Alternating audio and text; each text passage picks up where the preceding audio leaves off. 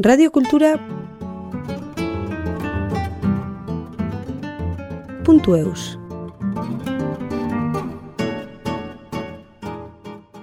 Aize otondo bat estik eta lor estebezek, bustina deitutako ceramika tailera ideki dute baionako susulu kulturetxean. Aixaldiko ikastaroak, bi artisauendako tailera eta tokiko sorkuntzak proposatzen dituzte bertan. Pasio kumun batek elkartu ditu eta teknika desberdinak aukera ematen diete bakoitzak estilo personal bat garatzeko. Lehen parte honetan, lurra lantzea bikote dantza bat bezala dela segurtatzen dauku aize otondo bat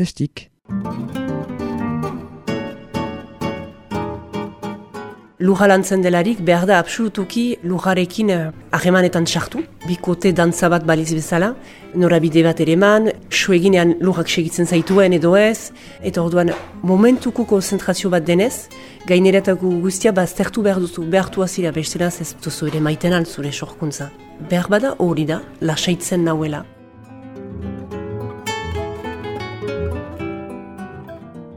Aize otondo bat ez ideitzen naiz, eta badu bi urte zeramika egile naizela.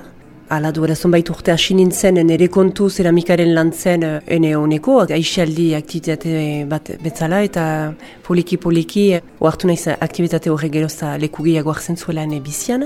Eta orduan horren ondotik uh, duela bi urte erabaki dut formakuntza profesional baten pasatzea, CAP baten ukaiteko. Eta CAP horren ondotik urte batez formatua izan naizen eskolan, erakasle izan naiz, ikasi berri nuenaren uh, transmititzeko. Aurten uh, irailean ideki berri dut uh, Bustina Ceramika Eskola bat baionan, zuzulun, lagun batekin, lor estebez, formakuntzan ezagutu nuena, eta biek elgarrekin sortu dugu bai eskola, bai gure sorkuntzatailera eta gure dendatipia ere.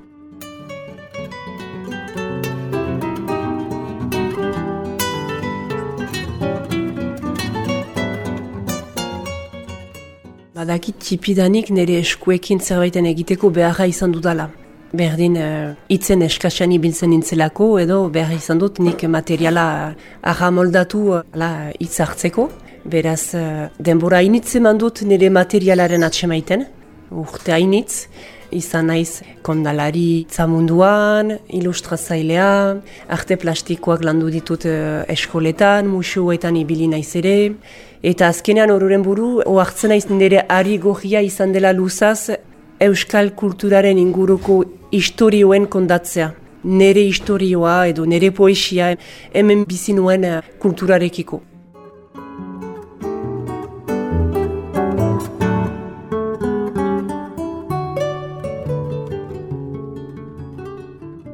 Arte edarretatik uh, atera naizelarik Bilbon egon nintzen uh, gugonai musuan lan egiten eta hor hasi nintzen bisita gidatuen eta taileren proposatzen uh, gazte publikoari eta gustura ibili nintzenez horrekin segitu dut luzaz.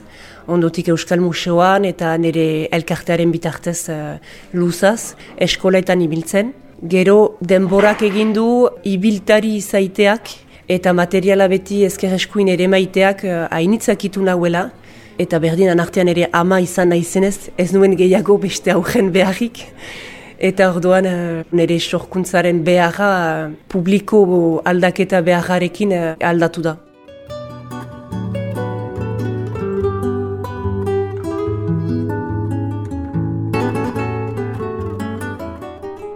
Bustina uste dut txipitan tailer bat egin nuela Bayonako arte eskolan. Eta gero utzi dut, garaian uste dut nire aizpani baino trebeago baitzen bustinarekin, eta orduan uste izan dut bere ahloa zela. Eta gero beste teknika hainitz ezagutu ditu danez, eh, baztertu nuen, baina eh, ama izan ondotik, egunerokoan baliatzen ez nuen material baten beharra izan dut, eta eltzegintzan ari den lagun batekin hasi naiz. Justu etxetik ateratzeko aire beharrarekin, eta poliki-poliki plazer hartu dut, eta oartu naiz, egresazitzaidala materiala horren aldatzea gogoko nituen formen sortzeko.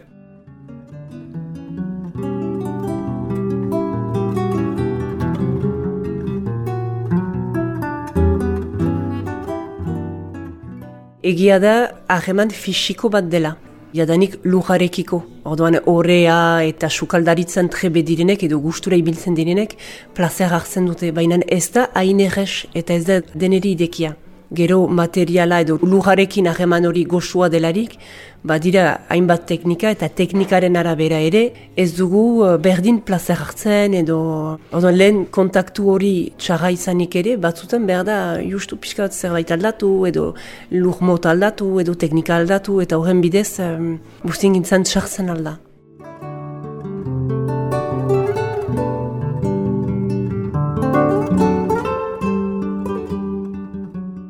Asi nintzelarik, oartu nintzen, eh, deitzen nuela nire yoga manuala.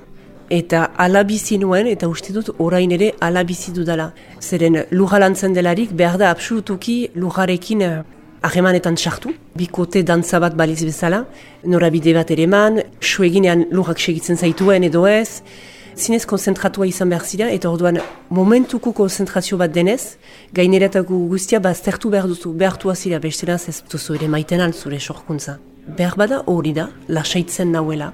Ezakit edo mundutik ateratzen nau. Eh.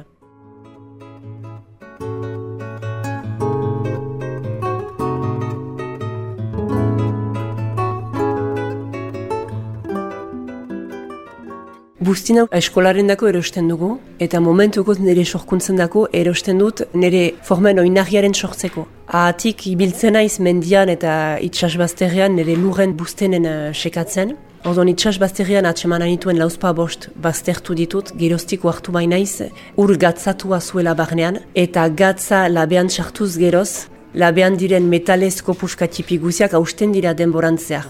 Beraz, uh, gelitu nahi zoren egiten, ahatik mendietan biltzen nuen lura segitzen dut baliatzen. Orduan ez formen sortzeko, zeren hartako uh, biltzen den bustinaren uh, lantzeko prozesua biziki luzea da sorkuntzaraino heltzeko, baliatzen dut bakarrik pintura moduan, apaingarri.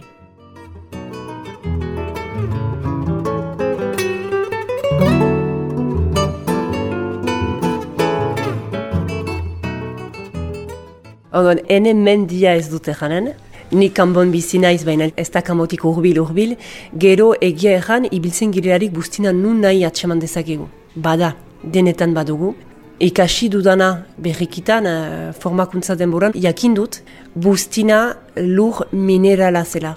Eta ahoken deskomposaziotik heldu zela.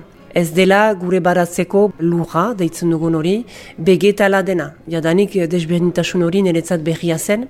Eta orduan, bustin motak heldu dira, ahri moten deskomposaziotik. Orduan, batzu gorriak dira, batzu horiak, batzu suriak, ala.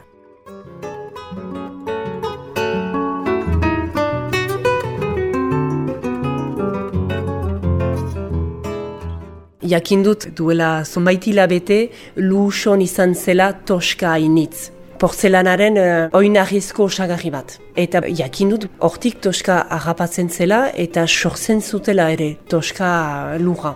Horain arte nik ikasi nuena zen uh, betidanik elzegintzaren uh, historian porzelana hori toska txinatik heldu zen. Toska ez baita biltzen den lur bat, baizik eta bi osagarrien uh, nahasketa eta osagarri horien bat izigarri garrantzitsua dena da kaolina eta txinan atseman zuten kaolin mendiaren pean. Orduan, denek uste izan duguan antzela bakarrik, eta gero frantzian zehar atseman izan dira toska voilà, harri horiek, eta lu uson baginuen hemen Euskal Herrian.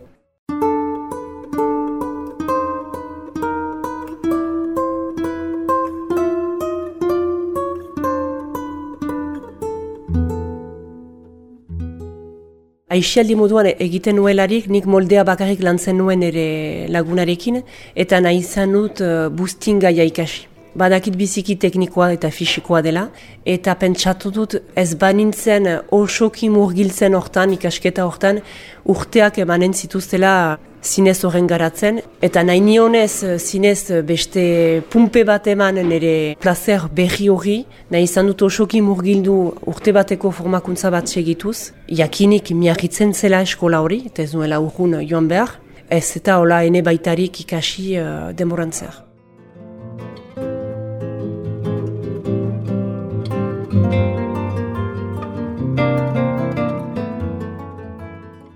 O, teknika deskubritu dut, zoin zaila zen, jadanik, bat fisikoki ere, eh? giare berriak deskubritzen duzu zure gorputzan, bederen nik hori eh, deskubritu dut. Gero uh, mundu bat ideki zait, eta hor hor naiz uh, mundu hortan bide bat ala beste hartuz, urrun joiten altzirela beste arloak garatu gabe, naiz eta ber lanbidean izan, hartzen duzun bidearen arabera, ebe berdin teknika edo jestu batzu ez dituzu sekulan ikusiko.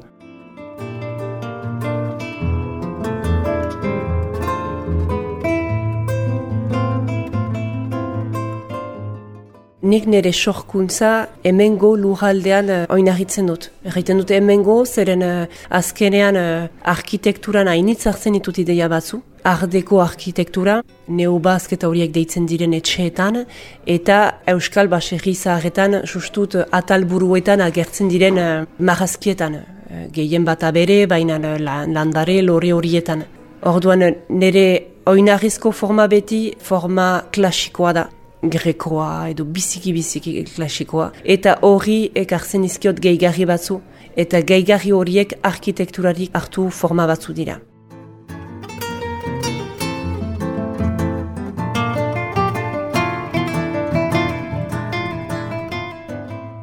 Orain beste pausu bat egin nahi nuke, mendietan bintzen dudan lur horiekin, nahi nituzke forma horiek apaindu, koloreztatu. Orain arte egin ez dudana, lurrekin egin ditut amar mila entxegu, eta labe batetik bestera ateratuz sei kolore atseman ditut maite nituenak, eta orain eh, paleta berri horrekin nahi nuke zinez nire sorkuntzari eh, nolegan itzuli osoa egin, hemen sortu, ideiak hemendik hartu, eta kolorea, hemengo kolorea ukan ere eh, egiten dudan sorkuntzan, zentzu emaiteko.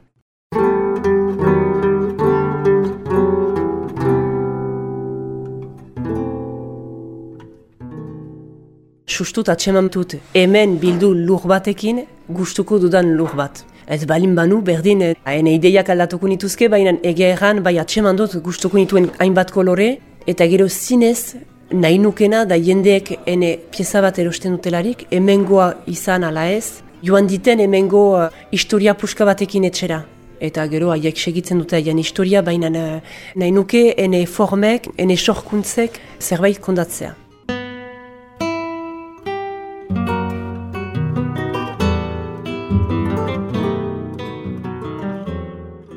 Bai, sorpresa iniz badira. Erraiten da beti, eta hori erraiten dugu buztin eskolan, piezal, bigarren labetik atera baino lehen, ez dela maitatu behar. Guaitatu behar da bururaino, eh, jakiteko ean prozesu bukaeran nola gertuko den hainbat entxegu egin ondotik gutxi gora bera badakigu nola aterako den, baina eh, temperaturaren aldetik, beste piezen aldetik, labea nola usatzen dugunaren arabera, kantitatearen arabera, koloriak ez dira berdin aterako. Eta hori egia egan magia da, sorpresa hon eta atxarrekin.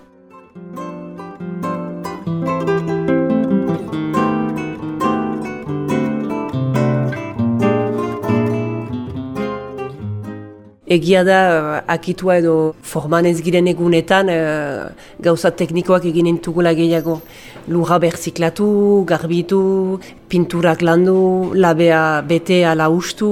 Sorkuntza gali egiten baitu zinez uh, presentzi zaitea eta, eta libro senitzea. Gero entxatzen naiz, albezain bat gaizki zanik edo nola ezan, gaizki zan gabe ere, inspiraziorik ukan gabe ere, teknika lantzen. Berez eta aldiz, inspiratu ez neizen egun horietan egiten ditut uh, teknika hariketak. Amar aldiz, forma berdina egin behar dut, edo pixu berdinarekin, uh, amar forma desberdin sortu behar ditut, uh, justu lujaren lantzen segitzeko.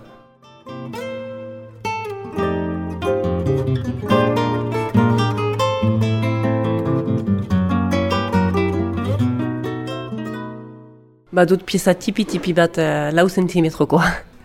Entxegu izan dena, bo, erranen dut frantzesez, inspire des anfor uh, grek. Eta hori izan zen entxegu bat, fite egina egin nuena, eta gero nahi izan ditut errepikatu, ez dut sekulan untsa errepikatu.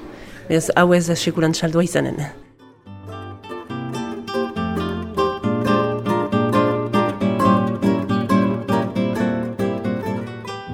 Radio Kultura puntu eus.